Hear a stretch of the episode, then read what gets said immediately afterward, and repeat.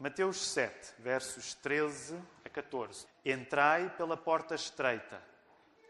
Larga é a porta e espaçoso o caminho que conduz para a perdição. E são muitos os que entram por ela. Porque estreita é a porta e apertado o caminho que conduz para a vida. E são poucos os que acertam com ela.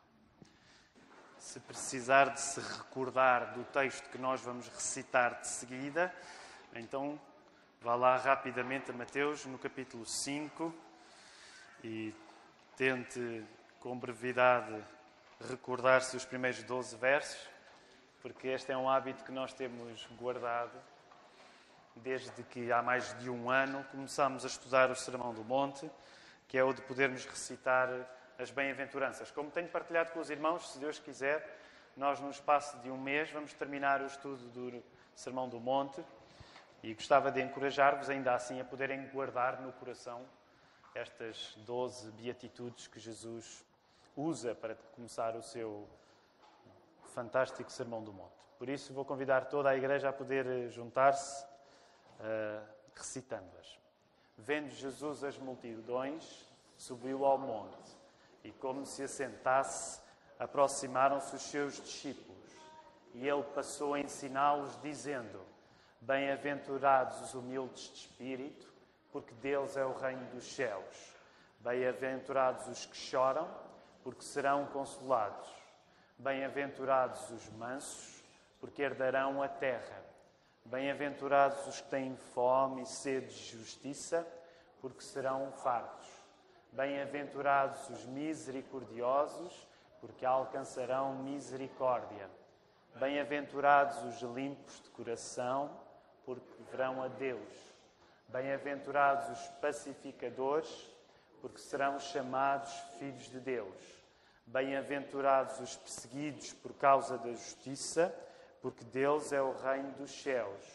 Bem-aventurados sois quando por minha causa vos injuriarem e vos perseguirem e mentindo disserem todo o mal contra vós. Regozijai-vos e exultai, porque é grande o vosso galardão nos céus, pois assim perseguiram aos profetas que viveram antes de vós. E agora vamos regressar a Mateus capítulo 7, verso 13 e 14. São esses os dois versos que hoje vão servir de alimento para nós. Provavelmente o pastor que nós mais temos citado ao longo deste estudo no Sermão do Monte é o pastor Martin Lloyd Jones. O pastor Martin Lloyd Jones foi um britânico, a rigor, um galês, um pregador e médico galês, eh, no século passado, no século XX. Um livro, um dos vários livros marcantes que escreveu é precisamente a reunião dos seus sermões acerca do Sermão do Monte. Aliás, um livro que eu recomendo a todas as pessoas. Ele está editado pela editora Fiel. É assim um, um é um livro considerável. Podíamos, acho que já se insere no contexto do calhamaço, é? Ah, mas é um belo calhamaço. Ah, e para nós, pastores, quer eu, o Filipe, o Mark, ah, invariavelmente acabamos sempre por ir ler os sermões do pastor Martin Lloyd Jones. e em muitos casos ele, ele tem-nos ajudado também nesta, nesta série de mensagens. Era um homem extraordinário, Martin Lloyd Jones, e quero começar por citá-lo nesta manhã, porque na análise que Lloyd Jones faz do Sermão do Monte, ele é muito peculiar, era um homem único. Uh, ele diz assim: ele diz que a partir deste momento que nós começamos eh, hoje a ler, o verso 13 e o 14, uh, dizia Lloyd Jones que é como se Jesus, ao pregar o Sermão do Monte, dissesse: Olha, o sermão terminou. A partir de agora, o que eu vou dizer são as aplicações práticas do sermão uh, que já preguei. E, e, e, como nós sabemos, todos aqueles que estudamos a palavra e quando vamos consultar homens diferentes, um, há sempre opiniões diferentes. Não quer dizer que a opinião do Lloyd Jones era a única, uh, mas é interessante a maneira como ele enquadrava o Sermão do Monte. Portanto, ele olhava para o Sermão do Monte como a descrição do caráter do discípulo de Jesus, do caráter do futuro, do, do cidadão do futuro reino de Deus. Nesse sentido, até o reino de Deus já presente, mas o reino de Deus futuro também. E ele olhava para o capítulo, o segundo capítulo do Sermão do Monte, o capítulo 6, como um, um teste à personalidade do, do futuro cidadão do reino de Deus, e considerava que ao chegar ao último capítulo, ao capítulo 7, e este verso em particular, o verso 13 e o 14, era como se Jesus tivesse terminado o sermão e fizesse a aplicação. Portanto, para Lloyd Jones, isso significava que o caminho estreito, e agora olho para a sua Bíblia para ter assim uma visão, para ter uma visão panorâmica do estudo que nós estamos a fazer e prestes a concluir acerca do Sermão do Monte. Para Lloyd Jones, a passagem que nós hoje lemos, o caminho estreito, versos 13, 13 e 14. A passagem eh, que leremos depois, entre o verso 15 e o 20, onde são colocados de uma parte, de um lado são colocados os falsos profetas das ovelhas, depois, a passagem que se vai seguir, a diferença entre fazer coisas em nome de Jesus e de facto pertencer-lhe, entre o verso 21 e 23. E, finalmente, a diferença entre a casa na rocha e a casa da areia. Portanto, estas quatro secções: a secção do caminho estreito, a distinção entre falsos profetas e ovelhas, a diferença entre fazer coisas em nome de Jesus e de facto pertencer-lhe. E, finalmente, a casa na rocha e a casa da areia.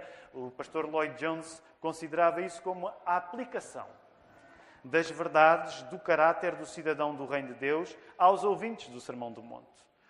A aplicação, como nós sabemos, hoje a palavra aplicação, quando nós ouvimos, provavelmente a primeira coisa que pensamos é na linguagem digital do telemóvel. Portanto, uma aplicação, uma nova app, né? uma nova aplicação. Mas antes da palavra aplicação ter sido raptada, sobretudo para este uso, uma das aplicações que a palavra aplicação tem é precisamente no sermão aplicar. Portanto, é suposto o, o pregador pregar o sermão, mas no final responder à pergunta: como é que eu vivo isto? É? Como é que eu agora vivo isto? Se quisermos, a aplicação é parte de um sermão em que, depois de plantada a árvore com os princípios, se indica o tipo de frutos e procedimentos que devem nascer dessa árvore. De certo modo, todos os sermões deveriam ter estas, estas duas este, este, estas duas componentes. Quando se prega a palavra explicar aquilo que é a árvore que deve existir, plantar, se quisermos, a semente. Aliás, esta é uma imagem usada nas Escrituras. Plantar a palavra para que dê origem a uma árvore, a uma planta nova, a uma vida nova. E depois a aplicação é dizer que tipo de fruto é que é suposto essa árvore dar. Como é que se vai ver na prática aquilo que se pregou até agora. E para Lloyd Jones, todas as distinções que vão começar a aparecer agora no Sermão do Monte, a diferença entre a porta estreita e a porta larga, a diferença entre a ovelha a sério e o falso profeta, a diferença entre uh, falar e fazer coisas em nome de Jesus e de facto pertencer-lhe, e a diferença entre a casa na rocha e a casa na areia. Portanto, todos esses contrastes servem para demonstrar como é que se vive. O que é interessante, porque significa que quando o Evangelho é pregado, acaba por ser necessário haver sempre um contraste entre vivê-lo e não vivê-lo. Então, esta é parte que me anima hoje para vos pregar este sermão. Falar-vos da diferença entre viver o Evangelho e não viver o Evangelho. Quando Jesus fala de dois caminhos, e vamos voltar aí agora ao texto, entrai pela porta estreita.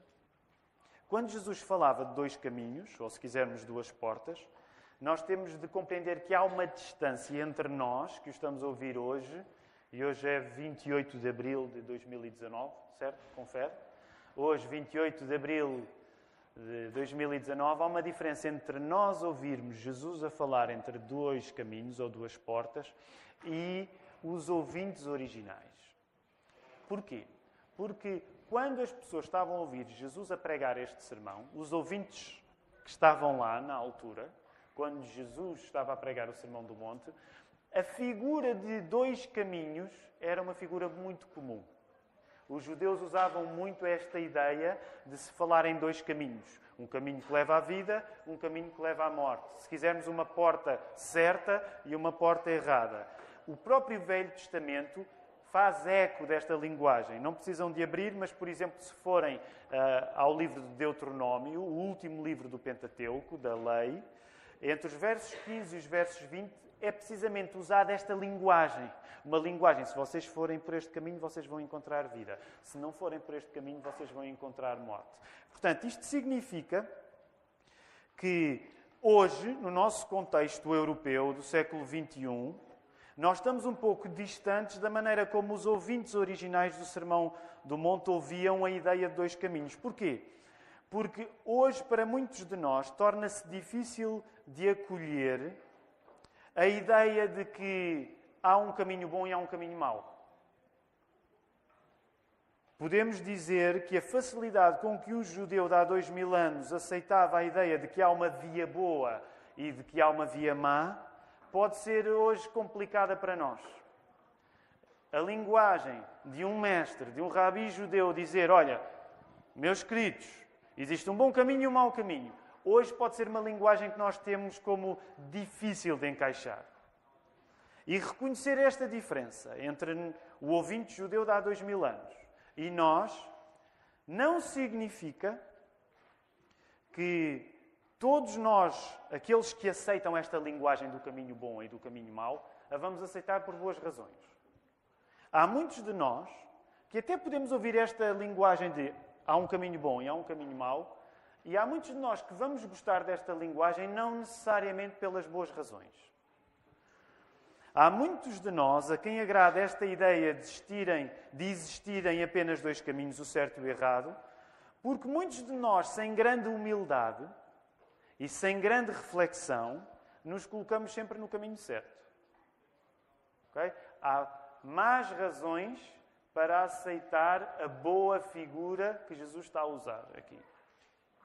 Se muitos de nós vão ter dificuldades em aceitar esta imagem de há um caminho bom e há um caminho mau, até porque nos parece um binário muito simplista. É?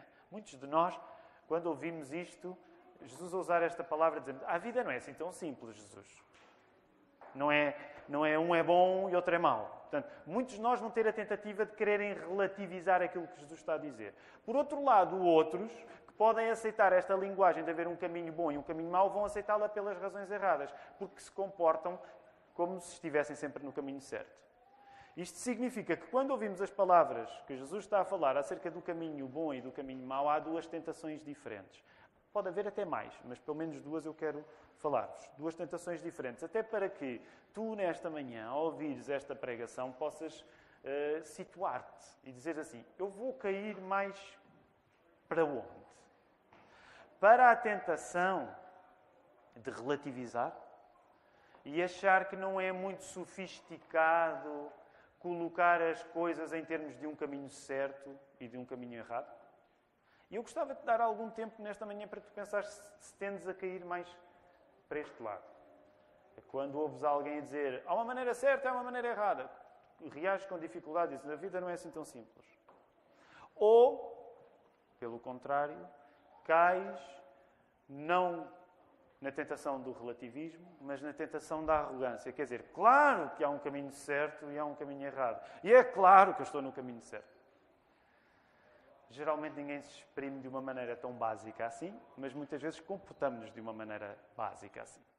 E eu gostava que tu tirasses tempo para pensar onde é que te encontras. Porque acredito que boa parte daquilo que o Espírito Santo possa ter para fazer na tua vida nesta manhã, é confrontar-te no lugar onde tu realmente estás. Portanto, se és uma pessoa que pende mais para o relativismo, talvez seja importante reconhecer, Senhor, a minha tendência é cair mais no relativismo e não gostar de discursos que me parecem, agora como se usa a palavra, eu já usei, não é? Mas discursos que me parecem binários, de está certo ou, ou está errado. Ou reconheceres diante de Deus, Senhor, eu reconheço que a minha tendência é cair mais para a arrogância. E mesmo quando falo nos outros, ser especialmente crítico dos outros, porque apesar de não o dizer de uma maneira tão preto no branco, mas ser capaz de olhar para os outros e achar que eles estão a fazer as coisas erradas e olhar para mim e achar que estou a fazer as coisas certas. Portanto, seria interessante que tu, nesta hora, pudesses pensar para onde cais mais. Claro que algum de vocês pode me dizer, e com razão, assim, Tiago, depende do dia. Há dias onde eu sou um bocado relativista e há dias onde eu sou um pouco arrogante. Aliás, alguns, dias, alguns de vocês podem ter dias tão sofisticados que no mesmo dia vão cair para, para pecados diferentes. Isso também pode acontecer-nos, não é? Há haver horas da manhã onde nós vamos ser muito hum, arrogantes e tornar a vida, achar que a vida se divide entre os bons e os maus, e se calhar depois do almoço já estamos a relativizar mais as coisas, já estamos um pouco mais uh, adormecidos e se calhar isso ajuda-nos. Agora, independentemente de, de, como a tua vida acontece, eu gostaria que tu tirasse algum tempo para pensar nisso. E, por exemplo, não, não vais ter a oportunidade de o fazer agora, mas se tiveres dúvidas acerca uh, de qual é a tentação que te tenta mais, a arrogância ou o relativismo, por exemplo, um conselho para quem é casado. Se tens dúvidas acerca de saber se cais mais para a arrogância ou para o relativismo, pergunta à tua mulher ou pergunta ao teu marido. Quase certeza eles vão ter uma opinião sobre o assunto. ok?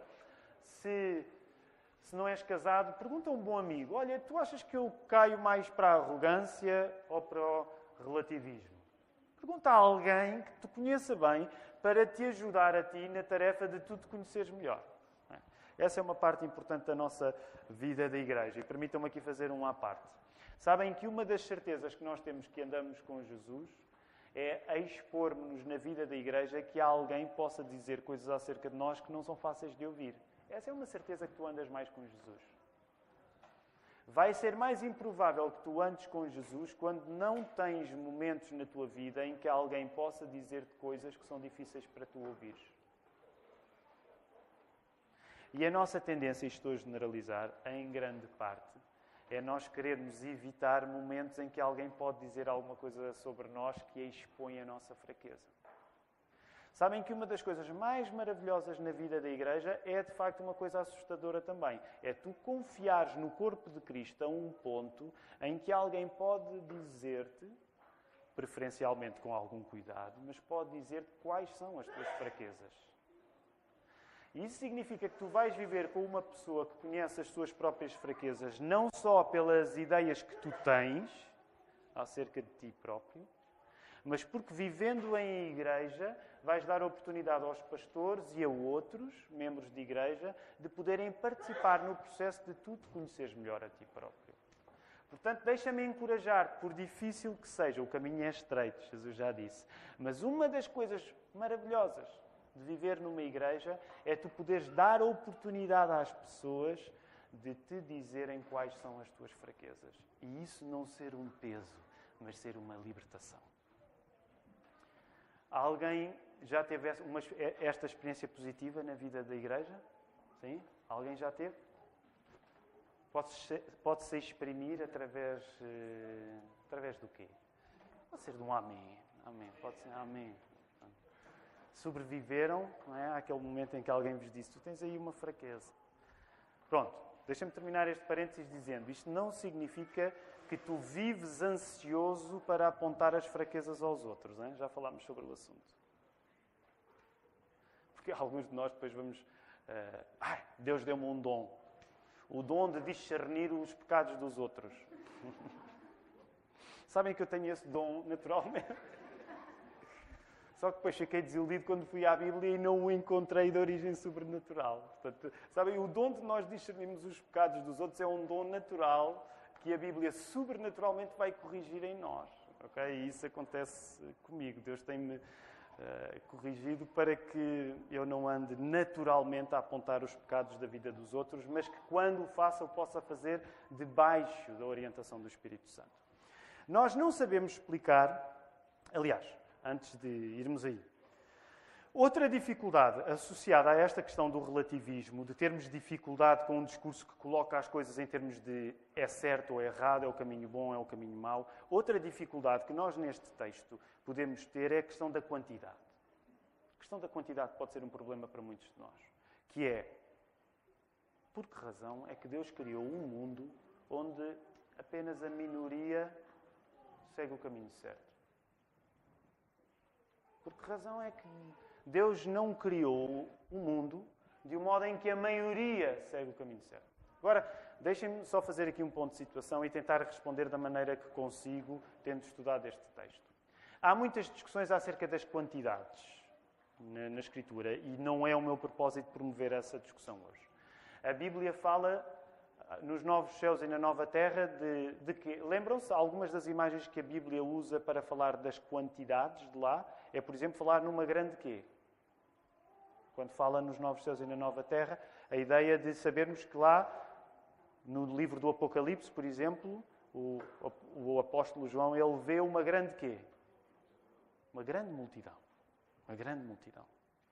Portanto, uma das coisas que eu te quero recomendar nesta hora, onde tu podes olhar para este texto e dizer assim: eu acho que é um bocado injusto a ideia de Deus criar um mundo onde apenas poucos entram pelo caminho certo. É dizer, calma, lê a Bíblia e tenha em conta que é uma grande multidão que Deus está a chamar para si. No entanto, também quero conceder uma coisa, que é a Bíblia nunca explica a razão porque Deus criou um mundo onde muitas pessoas se, pode perder, se podem perder. E nesse sentido, se a pergunta for feita, eu sou sincero e vou dizer-vos: eu não sei a razão porque Deus decidiu criar um mundo onde tanta gente se pode perder. Por uma razão, porque a Bíblia não apresenta Deus de um modo defensivo. Quando nós lemos a Bíblia, que é um livro extraordinário de 66 livros, uma das coisas que vamos entendendo desde o primeiro até o último, desde o Velho Testamento até o Novo Testamento, desde as páginas do Gênesis até as páginas do Apocalipse, é que os autores bíblicos, inspirados pelo Espírito Santo, eles não defendem Deus. Eles simplesmente o revelam. E sabem, há uma diferença. Porque significa que a literatura bíblica, inspirada divinamente, ela não é escrita numa perspectiva defensiva. Deus é pura e simplesmente revelado. Também significa que a Bíblia não se preocupa em responder, por exemplo, a esta pergunta: Porquê é que Deus resolveu criar tantas pessoas e fala, através das palavras de Jesus aqui, numa pequena minoria a encontrar o caminho certo? A Bíblia não se preocupa em explicar isso, de facto. Nós não sabemos explicar, por isso, a razão por que Deus resolveu criar um mundo onde as pessoas podem perder. E sabem, aqueles que já me ouvem há mais tempo, esta é sempre a hora que, que eu uso aquela frase de Agostinho, que ainda há pouco tempo usei no, no sermão, porque eu acho que é uma boa maneira de, de, pelo menos, dizer coisas importantes. Alguns, eventualmente, até já sabem de cor esta frase.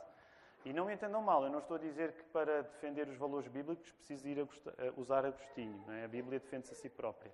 Mas há uma maneira muito bíblica que Agostinho usava, que é dizendo aquela frase: está mais de acordo com a natureza divina tirar bem da existência do mal do que não permitir que o mal exista. E para mim continua a ser uma frase muito consoladora. Nós não sabemos explicar a razão porque Deus decidiu criar um mundo onde tantas pessoas podem perder, mas sabemos ao ler a Bíblia aquilo que Agostinho dizia, está mais de acordo com a natureza de Deus, ele tirar boas coisas pelo facto de o mal existir, do que não permitir que o mal exista. E, portanto, eu acho que essa é uma boa resposta. Não é uma resposta de quem sabe tudo, nós não sabemos tudo. Lembrem-se da linguagem de 1 Coríntios 13, não é? Agora vejo em espelho, e quando o apóstolo Paulo está a dizer em 1 Coríntios 13, agora vejo como um espelho, não se esqueçam que, ao contrário dos nossos espelhos de hoje, aqueles espelhos não eram muito nítidos. Aqueles que leem, por exemplo, o Asterix e o Obelix, em determinadas alturas os espelhos que eles usam são escudos polidos. Já, já repararam nisso? Não leiam o Asterix e o Obelix. Uh, mas era assim porque não havia, os espelhos não eram muito claros. Então um, um, um escudo polido servia de espelho. É? Se calhar para o Obelix dava jeito porque ele se calhar até ficava mais magro quando se olhava no, naquele espelho. Mas estou a perder. Vou voltar ao texto bíblico.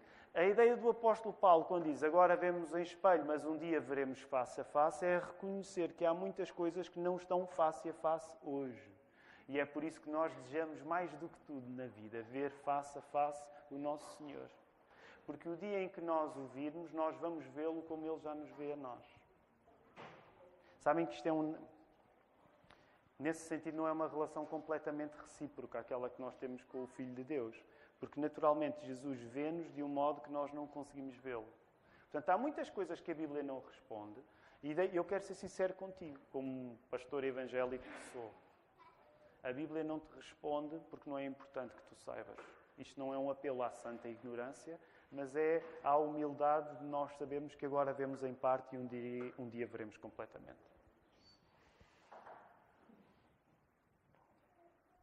De qualquer modo, eu acrescentaria que a verdadeira resposta a esta dúvida, de saber porque Deus resolveu criar um mundo onde as pessoas se podem perder, a verdadeira resposta a esta dúvida, nesta vida, nós respondemos com a nossa própria vida.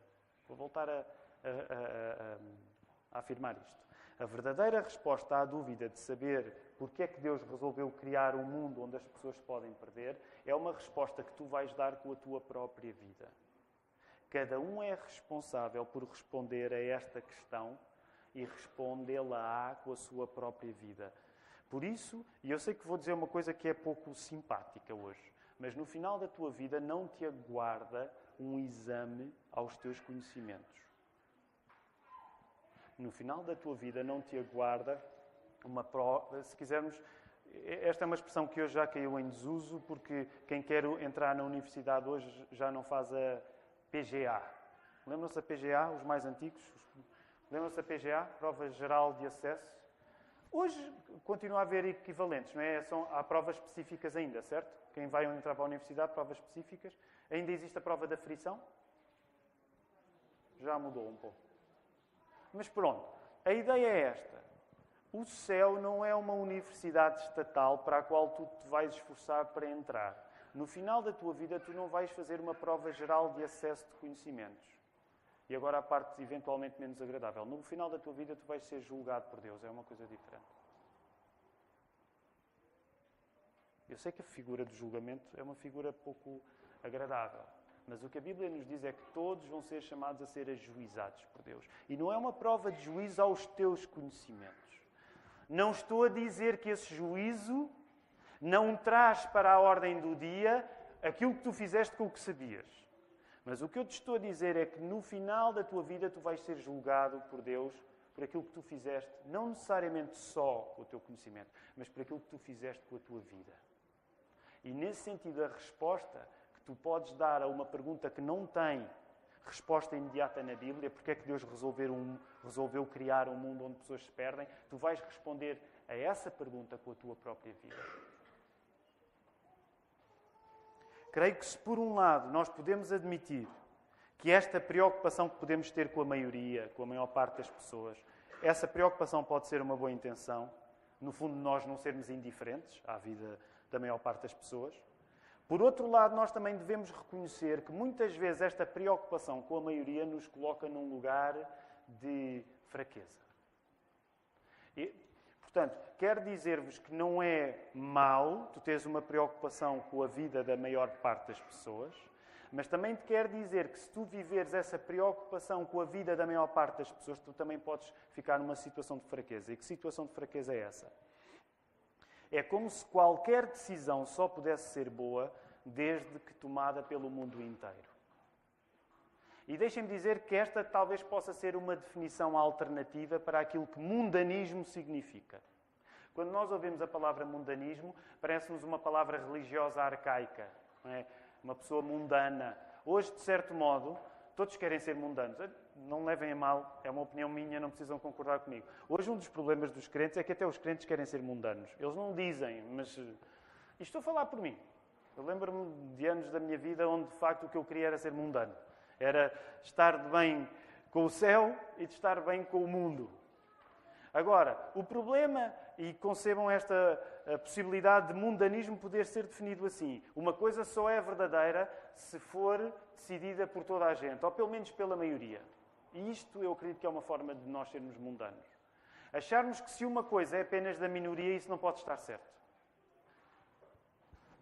E nesse sentido, ninguém pode dizer que Jesus nos atrai baseado num, numa conversa irrealista. Jesus é bem claro, ele diz assim: a porta é estreita e o caminho é apertado. Até que ponto, eu quero perguntar-te nesta manhã, até que ponto é que tu estás cativo desta visão de que alguma coisa para ser verdade tem de depender da adesão de todo o mundo a essa coisa, ou pelo menos a adesão da maioria a essa coisa. Até que ponto é que tu vives de uma maneira em que para ti a verdade, para ser verdade, precisa de ser uma coisa que a maioria faz? Até que ponto é que tu vives de uma maneira em que tu tens muita dificuldade em dar um passo à frente se ao teu lado a maior parte das pessoas não estiver a fazer a mesma coisa também? Até que ponto é que tu vives assim? Até que ponto é que tu vives a congelar a tua iniciativa em relação a olhares ao teu lado e vês que os outros já estão a fazer aquilo que tu ainda não sabes se deves fazer? E nesse sentido, deixa, deixa-me falar-te numa, num, num, sauda, num saudável cristianismo, num saudável individualismo cristão. Aliás, é o título deste sermão. Saudável individualismo cristão. E deixem-me ser claro convosco. Uma das coisas que, que eu agradeço por poder pregar a palavra de Deus é inventar títulos de sermão, como vocês já deram conta, não é? E poder inventar os títulos de sermão que possam parecer os mais errados possível. É? Sabem que um, um, pastor, o Douglas Wilson, é um pastor norte-americano, ele é meio louco, e eu gosto muito de o ler, e ele diz que um bom título de sermão tem de parecer errado. As pessoas têm de ficar preocupadas com o que o pastor vai dizer. Eh, porque essa é uma maneira das pessoas ouvirem com mais vontade. Então, e deixem-me dizer, eu acho que esta, este modo de nós dizermos as coisas certas de uma aparência errada é uma estética que Jesus usava. Porque não se esqueçam que a maior parte da vida de, de Jesus foi passada ele a fazer coisas boas e ser acusado de estar a fazer coisas más, certo? Portanto, uh, sejam pacientes com, com, os, com, os, títulos de sermões que eu uso, mas uh, deixem-me dizer-vos que nesta manhã eu sinto-me, de facto, Hum, entusiasmado por poder usar a palavra individualismo e dizer assim: é bom. Há um bom sentido em nós podermos usar a palavra individualismo. Estás a ser individualista. Há uma boa maneira de tu poderes ser individualista. Porquê? Porque o que a Bíblia também nos está a dizer é que há uma concepção de individualismo que é obrigatória a qualquer cristão. Cristianismo, para ser a sério, começa sempre por ser sozinho. Diante de Deus estás tu e, de certo modo, não está mais ninguém. És só tu e Deus. E nesta porta estreita entra-se um a um. Nem sequer é possível entrar em dois ao mesmo tempo. É uma porta tão estreita que só um é que dá para entrar. Eu não sei se tu já, já uma vez entraste numa porta realmente estreita e sentiste quase aquele desconforto de dizer assim: Eu não sei se vou conseguir atravessar esta porta. Aqui há uns anos eh, eh, na igreja da qual eu fazia parte, a Igreja Batista de Queluz, alguns daqui desta igreja fizeram parte desta igreja também, nós tínhamos um hábito de fazer escaladas para a Serra de Sintra. Escaladas não eram de cordas, como hoje se faz. Aliás, era um tempo em que Portugal as pessoas podiam subir uh, a rochas e, e, e magoar-se a sério e não era ilegal. Agora, se nós tentarmos fazer o mesmo, na Serra de Sintra não podemos porque é tudo proibido e é tudo privado. E... Mas eu lembro nessas escaladas, e não sei se alguns de vocês se recordam, alguns de vocês lembram-se que fizeram essas escaladas comigo, mas havia uma altura onde nós íamos à, à, à estátua, lembram-se?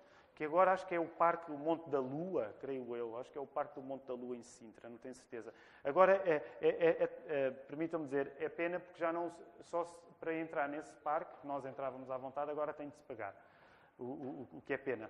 As primeiras vezes que nós íamos fazer escaladas e começou a ser pago, eu reconheço e vou confessar. Entramos ilegalmente. Pois é, não, não vamos pagar. Uh, mas agora já deixámos de fazer isto. Mas eu vivo. Então imaginem, eu com os adolescentes, eu com os adolescentes de Moscavide, da Igreja de Moscavide, quando estava em Moscavide, eu líder dos adolescentes. O que é que o líder dos adolescentes faz com os adolescentes? Leva-os para a Serra de Sintra e entram ilegalmente em parques. Foi uma boa parte do sucesso da minha carreira de líder adolescentes. Foi fazer ilegalidades com os adolescentes. Então, mas isto para dizer, nós entrávamos lá nesse parque, que na altura não estava circunscrito, e tinha uma rocha lá no alto, que é um senhor com uma lança, mas, e havia aquela coisa de vamos subir até lá essa rocha. Mas para subir até lá essa rocha tinha de se passar por uma parte muito íngreme e havia uma, uma entrada muito íngreme em que a pessoa tinha de passar mesmo espremer-se toda. Eu lembro que a determinada altura o meu pai estaria nos seus 40 anos e ele ficou entalado na rocha. E ele, interessante, ele nunca perdeu a boa disposição, mas, mas não é interessante a, a perspectiva de alguém entalado numa rocha. É? Uh, e eu não estou a dizer que a porta que Jesus está a falar é, é assim, é como aquela rocha lá, lá na, na, na, Serra de Sintra, mas de facto há uma dimensão de individualismo que nós precisamos ter em que entendemos que para entrar, entra um a um, nem sequer dá para dois entrarem ao mesmo tempo. E se é certo que a Escritura não advoga qualquer tipo de egoísmo, se alguém pode ficar agora aflito, é, oh pastor, mas é possível falar em individualismo? Fiquem descansados, respirem fundo e lembrem o verso passado, ok? Recuem lá para o verso 12. Eh, Ou melhor, verso 11, que nós lemos há uma semana.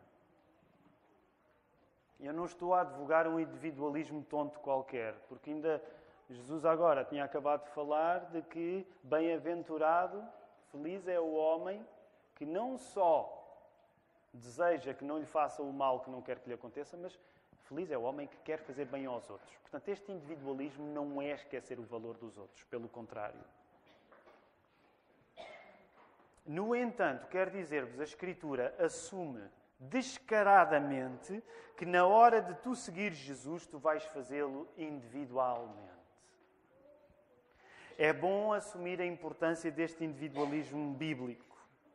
Sabem, há dois cânticos que eu gosto muito e há outros que dizem de uma maneira antiga uma coisa que hoje em dia se calhar já é tida como uh, desagradável dizer. Por exemplo, um deles é o Caminhando Eu Vou para Canaã.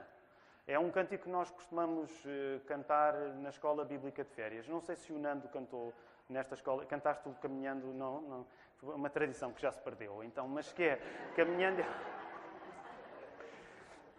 Há uma parte que eu gosto muito do Caminhando Eu Vou para Canaã, que é se tu não fores, não me impede de eu ir. E nós dizemos, ah, que desagradável, que... Mas é verdade.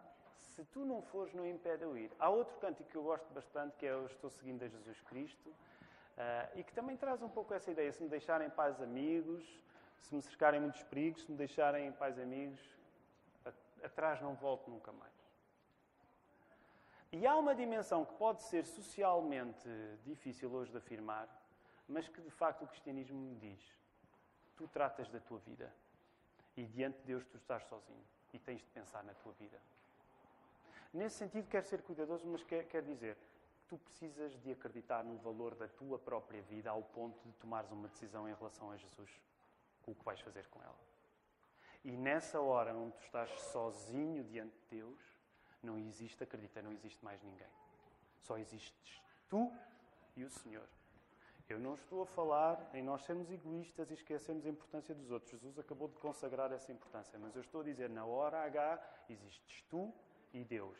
E não é pela tradição religiosa onde, onde tu possas ter nascido.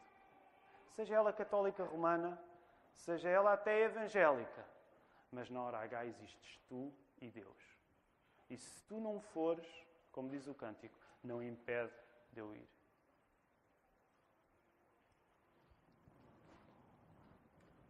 Por isso, nesta manhã, eu quero dizer-te: muitas vezes o problema de olharmos para o caminho estreito a partir das outras pessoas, há muitas pessoas que, que vão, que, cuja reação vai ser: este, este discurso de Jesus perturba-me um pouco.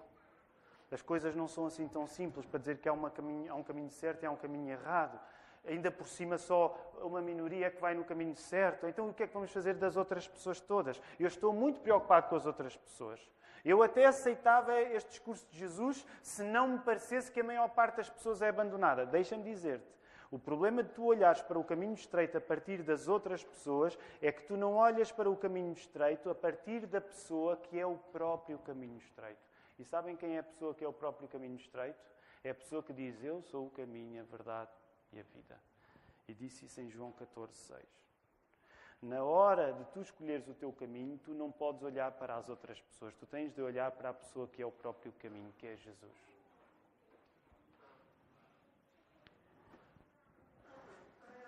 Se nos afastarmos do caminho estreito, ao menos que seja à custa de rejeitarmos mesmo Jesus, pessoa que é o caminho. Se tu fores rejeitar Jesus, que é naturalmente aquilo que eu não quero que tu faças, mas se tu fores rejeitar Jesus, não digas que o rejeitaste porque pensaste nos outros. Não digas que rejeitaste o cristianismo porque pareceu uma religião demasiado individualista. Se tu rejeitaste Jesus, Tu rejeitaste-o a Ele, que se disse ser o próprio caminho, a verdade e a vida. E neste sentido eu quero animar-te, mas também te quero dizer esta manhã: quem rejeitar o cristianismo, rejeita-o, mesmo que seja com graus variáveis de consciência, mas rejeita-o por rejeitar Jesus. É isso que eu acredito. É por isso que eu acredito que nós, enquanto cristãos, de facto, não testemunhamos a favor de uma religião. Testemunhamos a favor de uma pessoa que é o caminho, a verdade e a vida. Quem rejeita o cristianismo não pode usar, não deve usar, na minha opinião sincera, uma desculpa, ah, eu rejeitei o cristianismo porque me pareceu um sistema de pensamento injusto. Se tu rejeitaste o cristianismo, se tu rejeitares o cristianismo, tu rejeitas porque rejeitaste Jesus, que disse: Eu sou o caminho, a verdade e a vida. E nesse sentido, deixa-me dizer-te: não há maneira de abonecar o não que tu dás a uma pessoa real, que é Jesus e não a um sistema de pensamento. O que eu acredito, por impopular que isto seja, é que as pessoas que rejeitam o cristianismo não rejeitaram um sistema de pensamento. Rejeitaram uma pessoa que disse: Eu sou o caminho, a verdade e a vida. E por isso quero terminar com a coisa positiva que Jesus disse aqui, que é tão simples que é fácil passar ao lado dela. Lembrem-se, o texto: Entrai pela porta estreita, porque larga é a porta e espaçoso o caminho que conduz para a perdição, e são muitos que entram por ela. Porque estreita é a porta e apertado o caminho que conduz à vida, e são poucos que acertam com ela. Mas lembrem-se, primeira palavra, e é aqui que eu quero terminar: entrai. O que Jesus está a dizer é entra, não é fica do lado de fora. Como é que tu podes acusar Jesus de ser injusto se ele está aqui a dizer: entra? Jesus não te está a dizer: vai-te embora. Jesus está-te a dizer a coisa como ela é. Jesus está a dizer que a vida é, é difícil, que o caminho é estreito. Mas Jesus está a dizer: entra na vida. Não uma vida de fantasia, não uma vida como tu gostavas que fosse. Entra na vida a sério. É difícil. O caminho é estreito, a maior parte das pessoas não vão estar contigo. Se tu fizeres depender as decisões mais importantes da tua vida por elas serem tomada, tomadas pelos outros, tu não vais entrar na porta estreita. Mas o que Jesus te está a dizer é: entra. E que assim seja na nossa vida.